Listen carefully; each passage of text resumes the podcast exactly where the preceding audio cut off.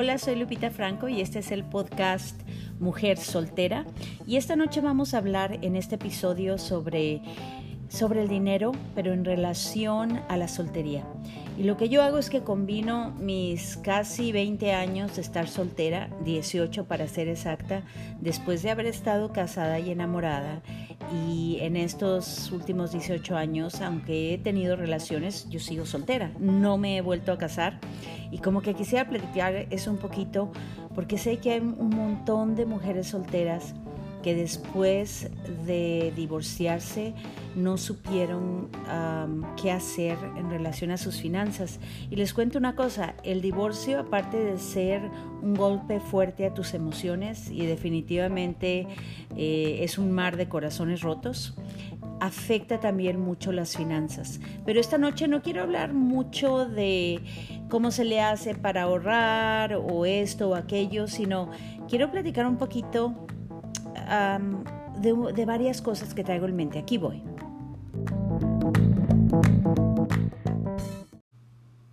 El dinero sirve de mucho. Definitivamente cuando tienes dinero estás más contenta que cuando no lo tienes.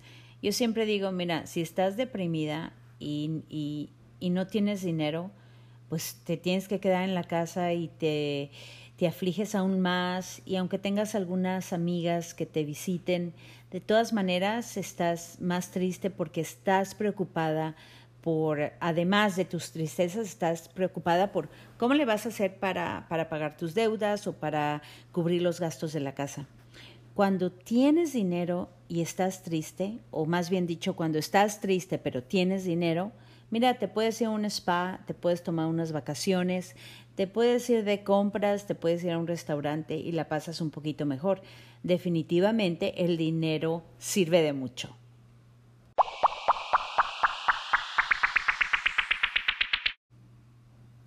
Cuando son dos, pues hay dos ingresos, ¿no? Cuando es una pareja, ese es uno de los grandes beneficios, aun cuando tienes novio y mucho mejor cuando estás casada.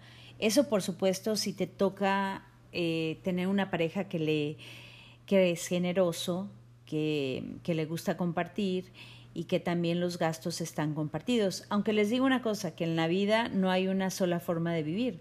En relación a cómo las parejas gastan su dinero, hay una serie de casos. Están los que el hombre es un proveedor y se encarga de todo y le encanta hacer eso. Me quiero encontrar uno de esos, by the way.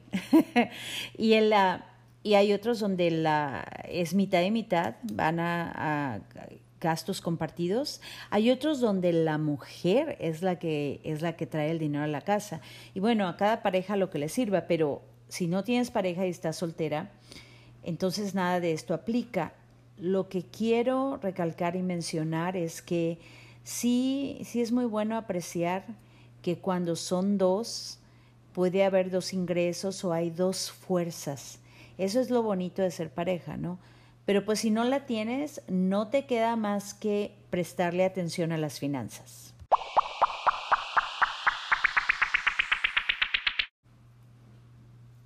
Yo creo que eso es de lo que realmente quería hablar, de cómo es importante que nosotras las mujeres, le, las que estamos solteras, le prestemos atención a las finanzas y en ello o para ello todo empieza con tener un buen trabajo o por lo menos tener una entrada segura y o si no tener varias entradas.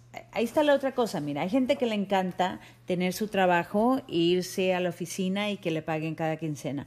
Hay otras que les encanta tener su negocio o, y hay otras más que les encanta tener varios clientes o tener varios trabajos y que te lleguen mucho más entradas, ¿no? Seas muy buena o seas muy mala con el dinero, el prestarle atención a las finanzas significa, eh, es algo muy simple, es que sepas cuánto dinero te entra al mes y cuánto dinero eh, gastas y entonces cuánto te queda y también en qué gastas tu dinero, cuál es lo más importante para ti y también en qué cosas te pones en deuda y en qué cosas no todo este rollo de las finanzas es un rollo, ¿eh? es un rollo porque para muchos de nosotros el dinero tiene mucho significado y a veces tiene muchas heridas y a veces tiene muchas tristezas de la infancia.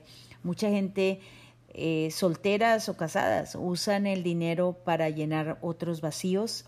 También eso se nota en muchos lados, el, el consumir demasiado, por ejemplo, el tener que estar a la última moda, el tener que tener lo último de todo, el que tener que estar comprando toda la vida, a veces refleja una inseguridad tremenda, ¿no? Pero también refleja una necesidad de ser parte del grupo, de ser parte de lo que te dice la moda, de lo que te dicen las otras. Y bueno, yo no te voy a decir qué hagas o cómo le hagas con tu dinero, cada quien como, como mejor le parezca, pero lo que sí es importante, y eso es lo que quisiera dejarte de mensaje, préstale atención a tus finanzas Conoce si eres gastadora, si eres ahorrativa. Entiende que el dinero es energía y es una energía que fluye.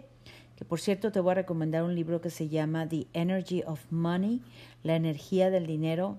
Es un libro fenomenal.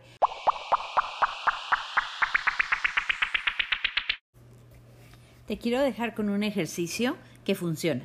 Mira, cuando cuando sientas que no tienes dinero, cuando te sientas con carencias o cuando te falte dinero, haz este ejercicio. Escribe en un cheque a tu nombre, escribe una cantidad que a ti te gustaría que te llegara en ese momento. Cinco mil dólares, diez mil dólares y apúntala.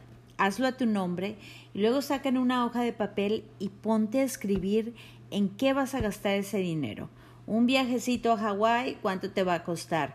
Comprarle un vestido a tu amiga o a tu hija o a tu hermana, ¿cuánto te va a costar? Haz una lista de las cosas en las que te gustaría gastar en este momento y cuánto te va a costar.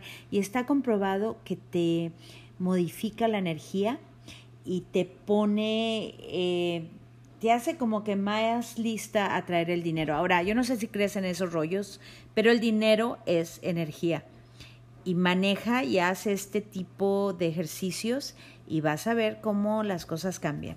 Bueno, ahora sí las dejo. Buenas noches. Soy Lupita Franco. Este fue otro eh, segmento de o episodio de Mujer Soltera. Buenas noches. Bye bye.